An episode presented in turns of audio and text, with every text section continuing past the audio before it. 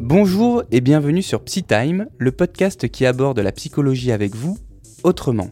Je suis Damien Allemand, journaliste à Nice Matin, et je serai deux fois par mois avec Katina Garino et Françoise Astolfi, toutes les deux psychologues à Nice. Vous entendrez ici leurs réponses à vos questions sur nos comportements, nos craintes, nos angoisses, le travail, l'amour, la vie. Tous les thèmes qui seront abordés ici sont les vôtres, n'hésitez pas à nous adresser vos questions sur le site de Nice Matin. Bonne écoute.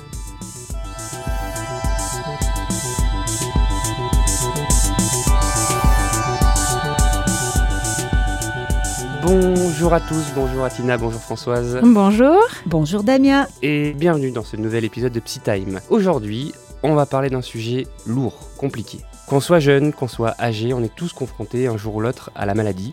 La sienne, celle de ses parents, celle d'un conjoint, d'une conjointe ou d'un proche, c'est malheureusement la, vie comme on dit. La question qu'on va se poser aujourd'hui, c'est que faire après l'annonce d'une maladie grave ou lourde? Avant de démarrer, on va essayer de parler de cette annonce qui, peut être, va être faite par un médecin et qui est souvent euh, un choc pour le malade. Qu'est-ce qu'on peut dire sur cette annonce?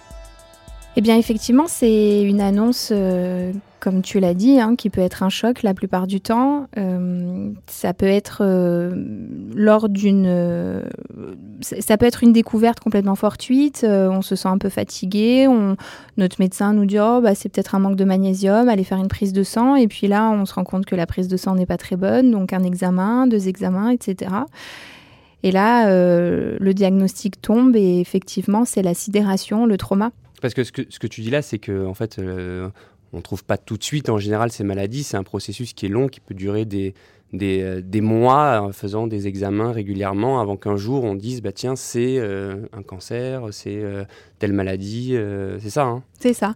En fait alors je ne pense pas que ça mette des mois maintenant pour diagnostiquer un cancer mais effectivement c'est pas tout de suite quand on a une carence en fer ou ça se voit le soir après les analyses de sang mais un cancer savoir à quel stade il en est ce que ça touche quelles sont les séquelles voir quel traitement adopter, s'il y a une chance d'opérer ou pas.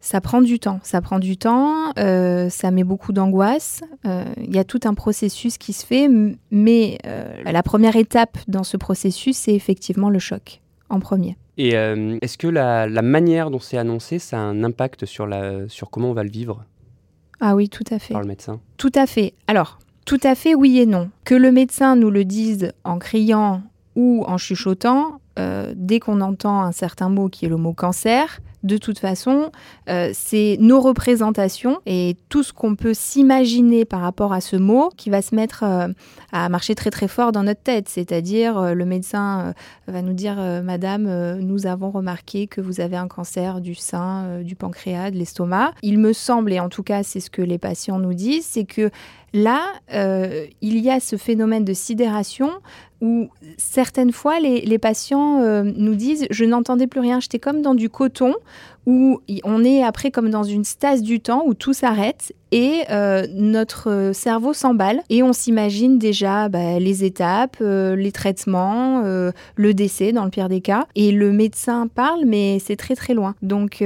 très vite on se, on se renferme. Alors là on parle du cancer, mais parce que c'est une c'est la maladie voilà le répandu et qui je pense fait fait, peur euh, la plupart du temps, puisque c'est, on, se l'imagine en tout cas euh, mortel. Donc je pense que c'est celle-là qui fait le plus peur. Euh, mais il y a plein d'autres maladies qui ne sont pas mortelles et très invalidantes au quotidien. Oui, qu'on va garder incurables, qui ne sont pas mm. forcément mortelles, mais qu'on va mm. traîner toute une vie. Tout à fait. Et tout à l'heure, en préparant l'émission, vous me disiez que que des fois l'annonce pouvait être aussi une sorte de soulagement. Oui, tout à fait. ça peut être un soulagement parce que là, on parle de comment dire? Là, c'est une annonce où finalement, on va bien dans notre vie, on se sent un peu fatigué, on fait des examens et bim, euh, ça tombe. Mais il y a des personnes qui vivent mal au quotidien, euh, qui ont des mots MAUX euh, divers et variés et qui vont faire des examens qui justement vont chercher ce qui se passe.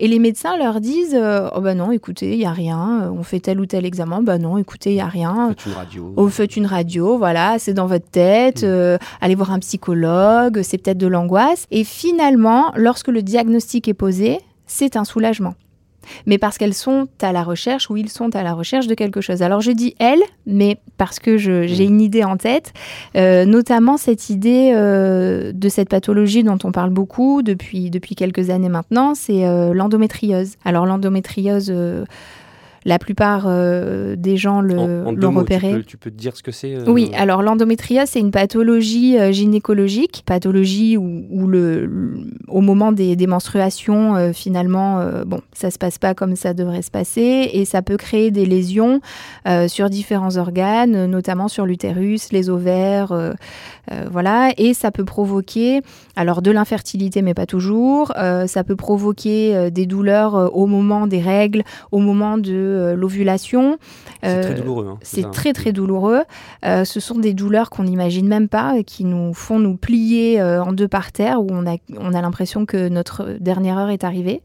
Ça peut être aussi des, douleurs au moment des rapports sexuels euh, où là, vraiment, les, les patientes disent que, c'est comme des coups de couteau. Enfin, vraiment, voilà, ce qui caractérise l'endométriose euh, avant euh, une infertilité euh, plus ou moins certaine, ça va être ces douleurs. Voilà. donc, pendant pas mal de temps, hein, les médecins pouvaient dire aux patientes non, vous n'avez rien, écoutez, c'est dans votre tête, c'est normal d'avoir mal pendant les règles, etc. Et donc, les patientes disent qu'il y a à peu près 7 ans en moyenne pour poser un diagnostic.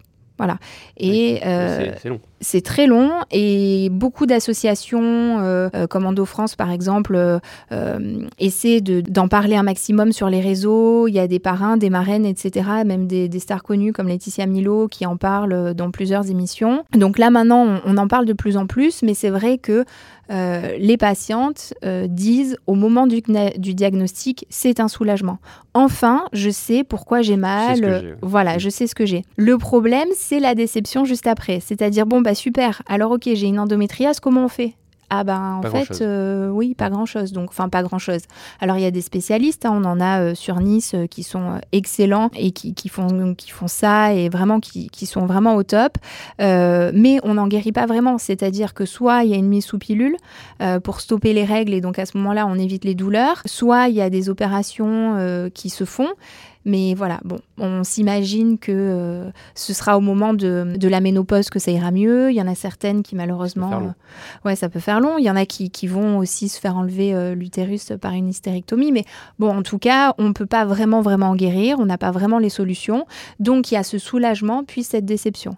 Alors c'est vrai que le moment du diagnostic dépend oui et non du médecin, mais dépend aussi de la maladie et mmh. de la personne. mais là, tu parles de, de l'endométriose, mais ça Mm. C'est des dizaines et dizaines de maladies euh, qui sont dans le même, dans le même cas, hein, des maladies chroniques. Des euh, maladies mm. chroniques. Tu, tu, penses à la fibromyalgie. La fibromyalgie, ça fait partie euh, des pathologies. bah, j'ai pas. Alors là, par contre, je m'y connais moins hein, que par rapport à l'endométriose, mais la fibromyalgie, ils essaient plusieurs traitements, mais bon, bien souvent, les patients, avant d'être diagnostiqués, nous disent oh bah, euh, on m'a dit que c'était dans ma tête, que j'étais folle, etc. Mmh. Ça peut être l'intestin irritable. Alors, le syndrome de l'intestin irritable, euh, bah, il n'y a pas vraiment de solution. Alors, euh, des fois, ça va être des régimes, ce qu'on appelle les régimes sans FODMAP. des fois, ça va être du space-fond, ça va être des probiotiques, certaines fois des, des cures d'antidépresseurs parce qu'on s'est rendu compte que ça peut avoir un effet antidouleur, etc. Mais mais euh, c'est une maladie au quotidien qui est euh, effectivement pas mortelle, hein, comme l'endométriose, mais qui pourrit la vie qui pourrit la vie, qui, qui malheureusement, alors l'endométriose j'en parlais, mais au-delà de l'infertilité, ça pose des problèmes de couple, euh, ça pose des problèmes personnels parce que bah, quand euh, on est obligé de s'absenter, soit pendant les règles, soit pendant l'ovulation, bah, ça pose problème au travail. On se replie sur nous, euh, certaines fois, bah, on peut pas sortir, tous nos amis sortent et puis nous on va pas bien. Mais c'est pareil pour le syndrome de l'intestin irritable qui peut être soit de la constipation, soit de la diarrhée, soit l'alternance des deux. On va au resto, on a une crise, je peux te dire que on n'est pas très très bien quoi. Donc effectivement, bah, ce sont des maladies, oui, qui sont pas mortelles. On trouve un nom, c'est super, il y a un soulagement. Puis après, certaines fois, oui, ça peut être de la déception parce qu'on n'a pas vraiment le traitement qui peut nous permettre euh, d'aller mieux. Ok, merci Atina. On, va démarrer avec, euh, avec les questions de nos internautes. Hein. Vous avez été encore euh, une fois assez nombreux à nous, à nous envoyer des questions, plutôt sous forme de témoignages cette fois pour, pour cette thématique, avec des, des choses qui sont, qui sont assez fortes. On va, on va démarrer avec avec une question témoignage de Laure qui a, 38 ans et qui nous dit a un an, on lui a diagnostiqué une vascularite, une maladie rare, douloureuse et invalidante au quotidien. Depuis, moi qui étais très active, vis à demi, je travaille à mi-temps, j'ai parfois du mal à donner du temps de qualité à mes enfants. J'ai l'impression de ne plus être moi, d'être réduite et traverse souvent d'intenses moments de déprime. Qu'est-ce qu'on peut lui dire, Françoise? Ah, Qu'est-ce qu'on va dire alors On va l'encourager, ça c'est certain. Ce que je vois, elle, insiste sur moitié de vie. Elle vit à moitié. Elle travaille à mi-temps, elle essaie de donner un peu de temps à ses enfants, mais visiblement pas tout le temps qu'elle souhaiterait leur donner. Donc, euh, il est possible qu'elle vive comme une perte. Elle a perdu euh, au moins euh, un certain pourcentage de ses capacités antérieures. Alors, c'est compliqué, c'est très compliqué, c'est douloureux parce que euh, Atina parlait de la maladie, de l'annonce de la maladie, et puis il y a un moment donné où cette maladie ben, n'est plus annoncée. On, est seul à se la vivre, la maladie, et on se la vit au quotidien, et tout devient difficile. Donc c'est normal qu'il y ait des temps de déprime. Alors comment rapidement on peut resserrer tout ça euh, prendre, prendre des temps pour soi, c'est-à-dire continuer cette espèce de temps à moitié, mais prendre encore un peu de temps pour soi. Je pense qu'il est très important de se recentrer sur soi, euh, de s'autoriser des temps qui soient à soi, euh, pour ne rien faire, pour prendre un livre, pour faire quelque chose, de ne pas courir après ce qu'on faisait avant. Voilà, la comparaison est compliquée. Oui, mais là, quand euh, elle te dit qu'elle a du mal à donner du temps à ses enfants, donc j'imagine que déjà elle culpabilise. Donc, si on lui dit de prendre encore du temps pour soi, elle va peut-être encore plus mal le vivre. C'est pour ça c'est que si on essaie euh, de compenser, on va, on va s'effondrer, on ne tiendra pas le coup. Parce que c'est sur la durée, ce sont des maladies, euh, la vascularité est quand même une maladie dont on ne sait pas quand elle va avoir fin. Donc il faut se préparer à, euh, à une course de longue haleine.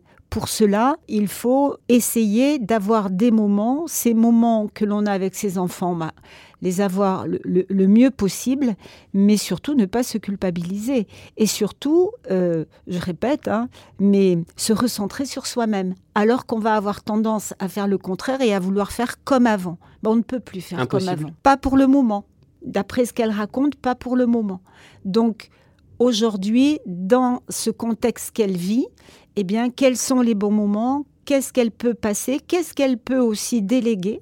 Voilà, apprendre à déléguer, à voir avec euh, euh, l'entourage, etc. Se protéger aussi de la fatigue. Se protéger de la fatigue. Mais là, là en plus, Laure est, euh, est, jeune. Oui.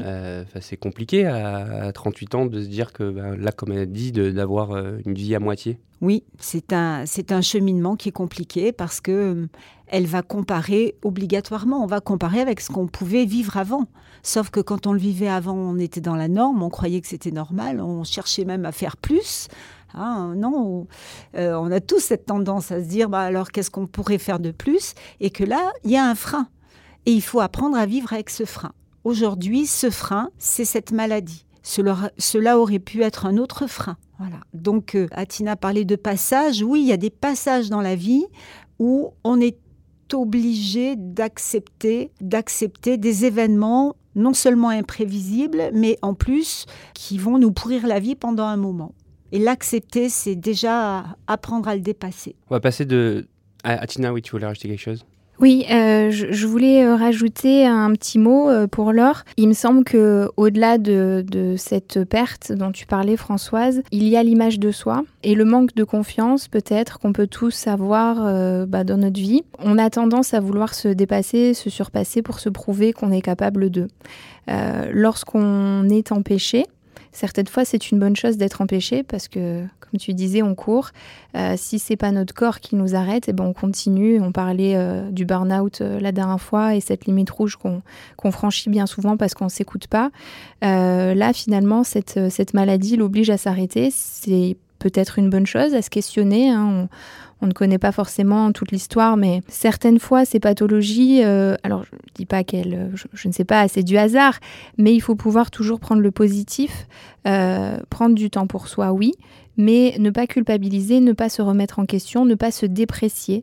Elle parle de demi. Euh, il ne faudrait pas qu'elle euh, prenne euh, cette demi-vie, ce demi-temps comme une demi-elle. C'est-à-dire qu'elle n'est plus la moitié d'elle-même. Elle est toujours euh, l'or, euh, la personne appréciée de tous, et ce n'est pas parce qu'elle fait moins qu'elle est moins. Donc en gros, c'est vivre son demi à 100%. Exactement. Exactement. Et pas se remettre en question. D'accord. Oui. On va passer de l'autre côté. Là, on avait quelqu'un qui était confronté directement. Euh, les autres témoignages et questions qui sont arrivés sont plutôt euh, côté, euh, côté aidant. Premier témoignage question, c'est de Aurélie qui a 35 ans. Voilà ce qu'elle nous écrit. J'ai accompagné mon, conjoint dans les suites d'une opération lourde due à un cancer en 2019 et j'avais beaucoup d'angoisse pendant sa convalescence, notamment à l'hôpital. Du coup, ma présence n'était pas tout à fait réconfortante pour lui, car je ne cessais de lui demander comment il allait et de faire réagir sur lui mon énorme stress. Ma question est donc, comment être un bon aidant quand un proche traverse une période vraiment très difficile due à sa maladie? C'est une bonne question. Là, ce qui me vient tout de suite, ce serait la projection. Comme je le disais tout à l'heure, euh, le mot et sa représentation. Un mot, c'est un mot. Il a du sens parce qu'on y met du sens. Euh, opération, cancer, hôpital, médecin, euh, c'est complètement mortifère. C'est pour nous synonyme de souffrance, de tristesse, de perte. Donc il est certaines fois difficile, si on a une représentation de la maladie dramatique avec euh, un synonyme de mort, euh, de pouvoir faire avec ça. Et de pouvoir se faire violence et se dire euh, je vais penser à l'autre et je vais pas penser à moi. Certaines fois, nos angoisses, nos peurs euh, nous envahissent et nous débordent. C'est très compliqué, je, je pense, de. Enfin, voilà, je, je pense vraiment que c'est très compliqué et qu'il faut prendre sur soi et de pas forcément le montrer à l'autre. Alors, ça, c'est la théorie. Le problème, c'est que quand on est dans la vraie vie et qu'on a peur pour l'autre, euh, qu'on a peur de le perdre, qu'on s'imagine peut-être certaines fois dans des moments de grande solitude euh, se retrouver sans lui après son décès, etc. Bon, bah ça nous envahit. Comment on peut aider l'autre? Essayer de positiver, de pouvoir se dire Quand tu que dis positiver, ça veut dire minimiser ou pas? Ça veut dire euh, de ne pas essayer d'anticiper. D'accord. Ça veut dire qu'il y a deux façons d'imaginer le futur. Soit on se projette de façon Mhm. positive, on projette des vacances, c'est génial, on va aller sous les tropiques. Soit on anticipe, comme là par exemple, euh, euh, mon conjoint est en train de se faire opérer d'un cancer, exemple, euh, j'anticipe le fait qu'il peut mourir. Voilà. Et ça, le fait d'anticiper négativement, ça crée de l'angoisse. Donc le fait de positiver, parce que l'être humain anticipe, hein, c'est, on fait tout ça, plus ou moins, mais il y en a qui le font plus que d'autres. Euh, là, le fait de positiver, ça veut dire plutôt que de penser à tout ce qui pourrait être négatif, tout ce qui pourrait arriver de mauvais, bah, je vais essayer de rester sur le positif. C'est-à-dire, bon, ok, je vais fonctionner par étapes. Euh, je suis pas à demain. Là, aujourd'hui, qu'est-ce qui s'est passé? Bon, Aujourd'hui, il sort euh, du bloc, l'opération s'est bien passée, ok, c'est bon. Euh, qu'est-ce qu'il est prévu aujourd'hui? Étape par étape. étape Mm. par étape, sans essayer de d'anticiper toujours le pire. Parce que autant, en fait, on va se faire plein de scénarios, mais il y en a aucun qui va se passer. Et bien souvent, c'est ça. C'est-à-dire qu'on peut imaginer le futur de 15 millions Mm. de façons différentes, ce sera jamais la bonne. Donc, il me semble qu'il faut pouvoir rester sur le moment présent, essayer déjà de se satisfaire du fait qu'il soit là, ne pas anticiper le fait que ça pourrait être dramatique euh, et ne surtout, surtout, surtout, ne pas se dire maladie égale mort. Parce que du moment qu'on se dit ça, on se condamne et on condamne l'autre, et ça c'est compliqué. Je vais essayer de compléter la, la question euh, d'Aurélie. Est-ce qu'il faut demander si ça va à un malade? Ça, c'est une, c'est une vraie question parce que c'est la question que on peut se poser. Euh, alors, pour continuer ce que disait euh, Atina, la question de la représentation de la maladie est quelque chose de très important. D'abord parce que la maladie vient dans notre vie alors que on est déjà en relation. Donc là, on est aujourd'hui, on est sur un- une maladie par rapport à des proches. Ça veut dire quoi? Ben, Ça veut dire que la maladie va nous prendre dans un contexte dans lequel on est en train de vivre. Quelqu'un qui n'est pas communicant Mm. bah, va pas commencer à devenir communicant parce que son proche a une maladie. Oui, Quel- mais c'est enfin, c'est- c'est- enfin, c'est humain. Pour le coup. Tout à fait. Mais je veux dire par là qu'on ne Mm. va pas, on, on va pas modifier facilement nos habitudes d'être face à la personne. Donc, demander à quelqu'un comment va-t-il, tout dépend de la façon dont on est en relation déjà avec cette personne-là. La maladresse dans l'environnement du malade est très souvent présente. Très souvent. On veut le mieux, Mm. on veut être là, on veut être présent, on veut montrer à Mm. l'autre que on souffre, mais si on n'a pas pris l'habitude déjà d'avoir les mots pour exprimer peut-être des contextes plus légers, ça va être compliqué dans ce contexte difficile et douloureux pour le malade de trouver les bons mots, les bons silences. Voilà. Par exemple, euh, aujourd'hui on parlait du cancer. Aujourd'hui, de bonne foi, en toute authenticité, vous avez des personnes qui peuvent dire Non, mais c'est pas grave, maintenant le cancer, tout le monde en guérit. Mmh. Oui, mais c'est le mien de cancer. Eh voilà, c'est le mien, j'ai envie qu'il soit important. Donc en gros, ce que tu dis, ça veut dire qu'il faut absolument pas changer son comportement si Aurélie est déjà stressée de base, bah, c'est pas grave en fait. C'est-à-dire qu'on on va essayer de changer son mm. comportement pour montrer à l'autre qu'on est là. Mais soyons attentifs à la manière dont on va changer son comportement. Puis on va pas pouvoir le changer aussi facilement. C'est ce que je veux dire aussi. Euh, cela peut être compliqué. Euh, l'humour, euh, des, mécanismes, voilà, des mécanismes de défense qu'on a par rapport à soi. Moi, j'ai connu des hypochondriaques qui ont vécu dix mille fois moins bien la maladie de leur épouse. Et c'était l'épouse qui était malade qui était obligée de les rassurer. Donc on, a tous une représentation personnelle de la maladie et le jour où cette maladie arrive dans le cercle, eh bien, euh, chacun va la vivre à sa façon. Vas-y. Il y a quelque chose euh, dont on n'a pas parlé, euh, c'est le fait qu'elle dit que sa présence n'était pas toujours réconfortante. Bah, c'était une des questions que je voulais poser. Est-ce que, est-ce que être un bon aidant, c'est pas justement être présent même si on est stressé? oui, oui, oui, complètement. Et l'idée, en fait, pour moi, c'était de déculpabiliser aussi Aurélie. Parce qu'on dit que c'est pas bien anticipé, qu'il faut prendre sur nous, etc mais c'est clairement pas évident et on fait, euh, on fait avec ce qu'on peut et avec ce qu'on est. Et l'essentiel, c'est d'être là, malgré tout, même s'il y a du stress et même si la personne le voit. Alors, certaines fois, ça peut être envahissant, mais certaines fois, euh, les gens, comme tu disais, il y a cette considération et les gens apprécient. Parce que si on voit que quelqu'un est en train de lire le magazine, euh, et puis bon, ça lui change pas vraiment sa vie, il doit être là mmh. pour être là, si tu veux, je suis pas sûre que ce soit mieux. Hein. Euh, alors que si on a une compagne qui est là et qui mm. lui demande toutes les cinq minutes si ça va, ok, c'est peut-être trop. mais on m'a dit une fois qu'on ne pouvait pas mourir de trop d'amour. Donc euh, voilà. Oui, moi je pense, je pense que on peut. C'est le moment, c'est le moment d'être à nu. On est à nu. Donc d'abord, on se connaît puisqu'on parle de, de proches. Alors simplement bredouiller, bredouiller et dire tu me connais, tu sais comment je suis, mais je voudrais, je voudrais t'aider je voudrais être là, peut-être je vais être maladroit, mais mon intention, hmm. c'est d'être près de toi. C'est déjà pas mal, quoi. Bah, c'est une bonne transition avec un autre témoignage. On va rester dans la problématique couple. Avec Marc, Marc, 35 ans. Ma compagne a 33 ans. Elle vient de commencer un traitement pour soigner un cancer du sein. Comment faire en sorte qu'elle relativise, sachant qu'elle va perdre un sein et que notre souhait de deuxième enfant doit être abandonné? Oui. C'est pour toi, François. Euh, alors, c'est une compagne très jeune, dirais-je. Moi qui ai 65 ans, 33 ans, pour moi déjà c'est très jeune. Ensuite, le verbe qui nous a fait réagir tout à l'heure avec Atina, c'était le verbe relativiser. Que veut dire relativiser? Banaliser? Hmm. Certainement pas. Minimiser? Hein? Minimiser? Certainement pas non plus. C'est un événement. C'est accepter? Alors, c'est accepté, c'est un événement qui arrive. C'est un événement, c'est la personne qui vit cet événement qui donnera l'intensité de cette vie-là. Voilà. À côté, le proche va accompagner l'intensité de cet événement. Oui, mais là, en fait, ce qui est particulier, c'est que tout le projet de vie euh, semble euh, par terre. Alors, dans un premier temps, elle va perdre, euh, on parle de perdre un sein, hein, donc une opération pour une jeune femme mmh qui n'est pas sans signification. La perte de la féminité, on est, c'est quelque chose qui, qui est à vivre. C'est pas un événement qui est simple. Il y a une remise en question. Atina en parlait tout à l'heure. On, a l'impression de ne plus être soi en entier. Bon, puis le sein, c'est quand même un symbole euh, dans notre société qui est quand même important. Hein. Le sein nourricier, le sein sexuel, euh, c'est pas anodin, hein. c'est pas l'oreille qu'on perd. Donc, euh, cette représentation, comment comment vont-ils la vivre tous les deux? Parce que lui aussi va devoir vivre cette perte du sein de sa femme. Donc en parler, comment en parler, se faire aider, ça peut être euh, là pour le coup, aller voir un psychologue et en parler.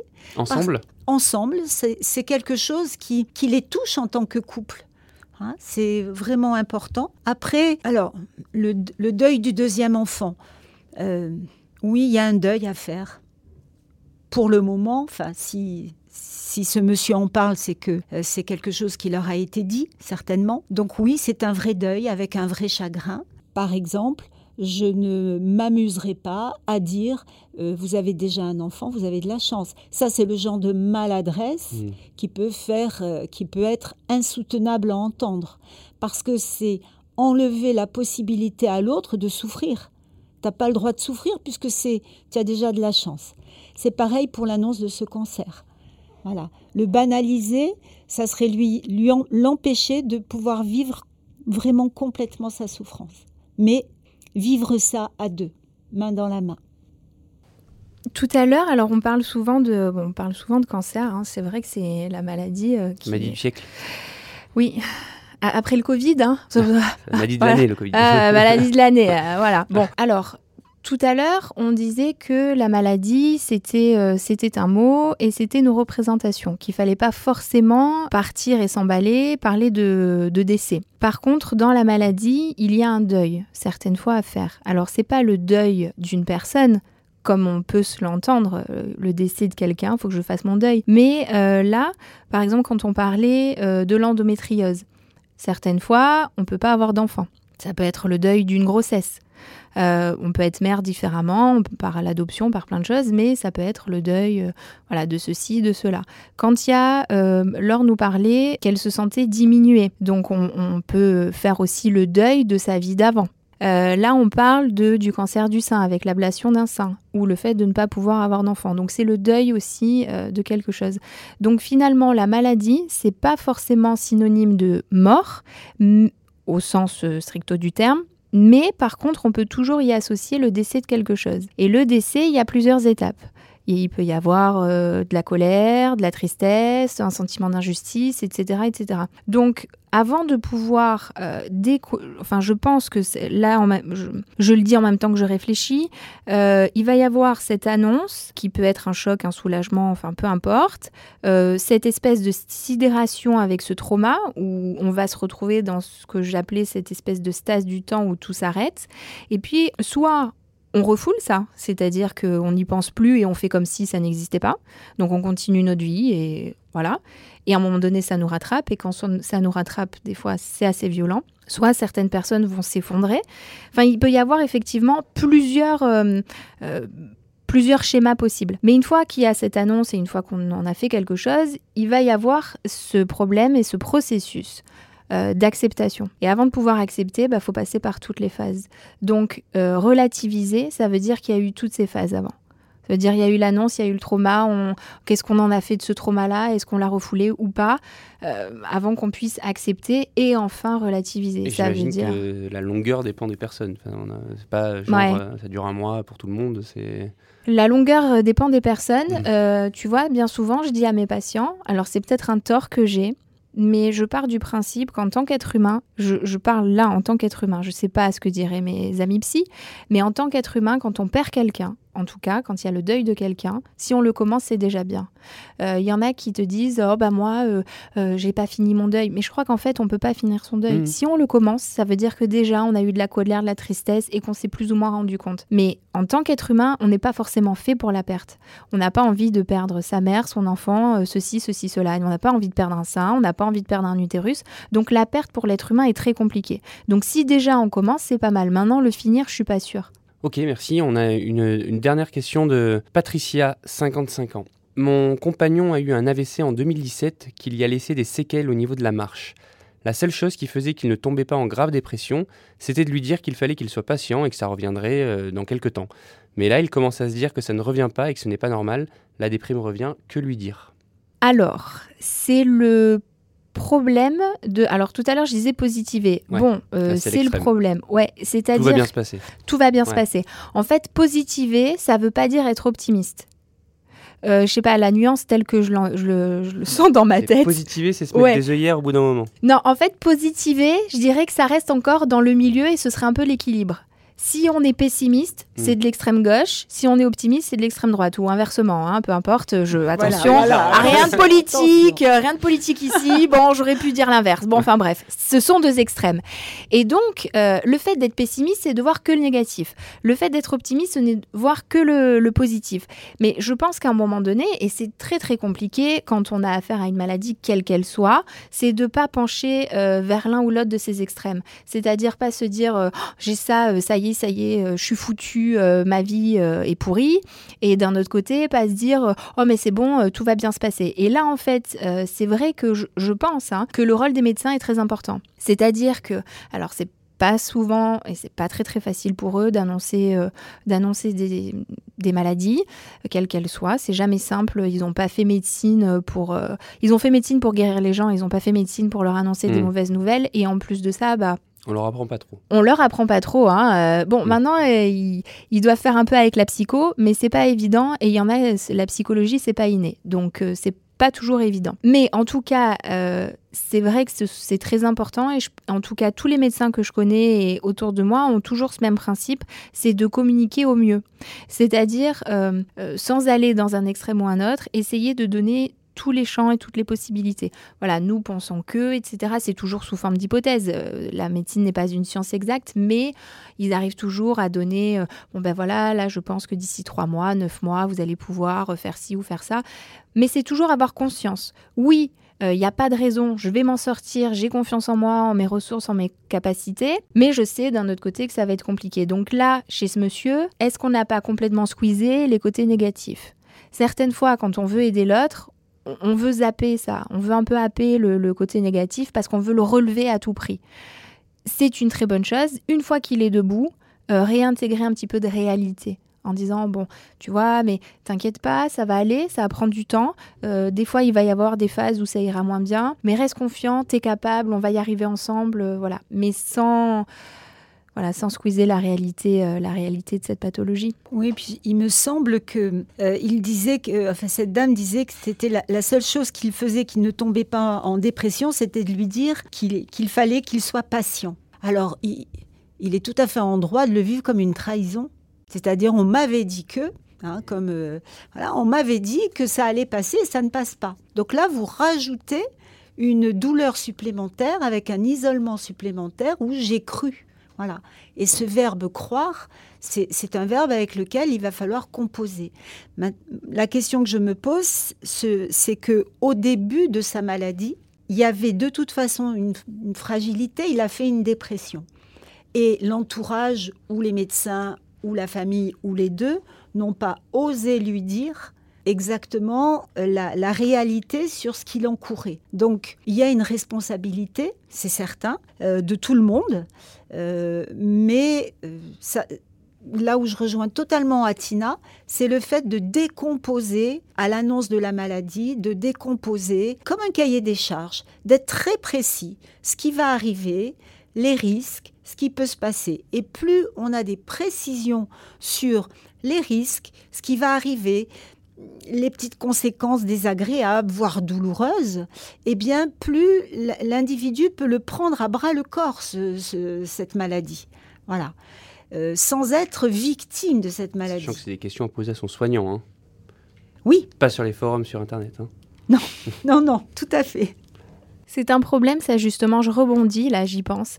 Euh, Internet, eh bien, euh, si, si tu veux, c'est un petit problème.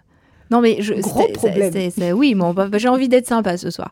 Euh, oui, c'est un, c'est un- c'est un gros problème. euh, C'est-à-dire que eh ben, certaines personnes euh, savent mieux que nous. Mhm. Donc, euh, alors, moi, je pars du principe que je sais que je ne sais pas. Voilà. Donc, c'est-à-dire que je suis un être manquant, hein, ça ne me dérange pas du tout. Euh, je n'ai pas la science infuse et bien heureusement, sinon ce serait un peu inintéressant ma vie. Mais euh, et ça, euh, nos copains médecins euh, nous le disent. Euh, ah bah, le patient ou la patiente arrive, ils savent déjà ce qu'ils ont. Alors, ils ont déjà. vu sur Internet. Ah, parce qu'ils ont vu sur Internet. Donc ça, c'est merveilleux parce que, voilà, donc ils savent, etc. Et du coup, c'est très compliqué parce que euh, il y a des attentes et des déceptions, des incompréhensions avec le milieu médical. Euh, alors, moi, j'arrive, euh, enfin, la personne arrive, et alors, bon, bah, alors, mon ex est un pervers narcissique. Mais qu'est-ce que j'ai pu l'entendre, cette phrase? Alors déjà, pour moi, c'est un pléonasme. On pourra peut-être en reparler. Mais enfin, maintenant, tout le monde est pervers narcissique. Donc c'est quand même merveilleux. Enfin, je veux dire, je, dis pas que les pervers n'existent pas, hein. ils existent. Mais enfin, je suis pas sûre que tous les ex soient tous pervers narcissiques. Bon, mais alors de toute façon, vu que Doctissimo l'a dit, bon bah c'est que c'est vrai. Et donc là, l'idée, c'est même pas qu'on me parle de l'histoire, c'est que déjà, bon, je m'agace un peu parce que je suis plutôt très entière, et puis j'essaie de déconstruire cette réalité qui n'est fondée sur rien ou pas grand-chose. Et à part quelque chose que j'ai lu sur internet qui correspondrait éventuellement à deux, trois trucs. Non, mais exactement. Exactement. Alors, bon, je, je le revendique, euh, c'est vrai qu'Internet, c'est pas bien, mais je tiens à dire aussi que, bon, je le vis en tant que professionnel, mais quand j'étais plus jeune, limite hypochondriaque, hein, je, je, le dis, je suis allée moi-même sur Internet Et je sais que c'est pas vrai. Je sais que c'est pas parce qu'on a mal à la tête qu'on a une tumeur au cerveau. Bon, mais voilà, quand on a 16-17 ans, bah, on se dit que peut-être ça peut être vrai, ou même 20 ans. Et il y en a qui sont plus, plus âgés. Donc, je pense qu'à un moment donné, et ça on le voit aussi en ce moment en période Covid, euh, Internet, faut arrêter. C'est-à-dire qu'il y a des médecins, ils ont fait des études, euh, c'est pas pour rien. Donc, il faut pouvoir faire confiance aux médecins. Donc, en résumé, c'est je suis malade, mon proche est malade. Les questions que j'ai à poser, je les pose à mon médecin Exactement. ou à un autre médecin mais je ne vais pas sur Doctissimo ou, ailleurs. Non, surtout pas. C'est pas le moment. C'est pas le moment de se faire peur. C'est le moment de prendre des forces. Alors il y a les associations mmh. aussi.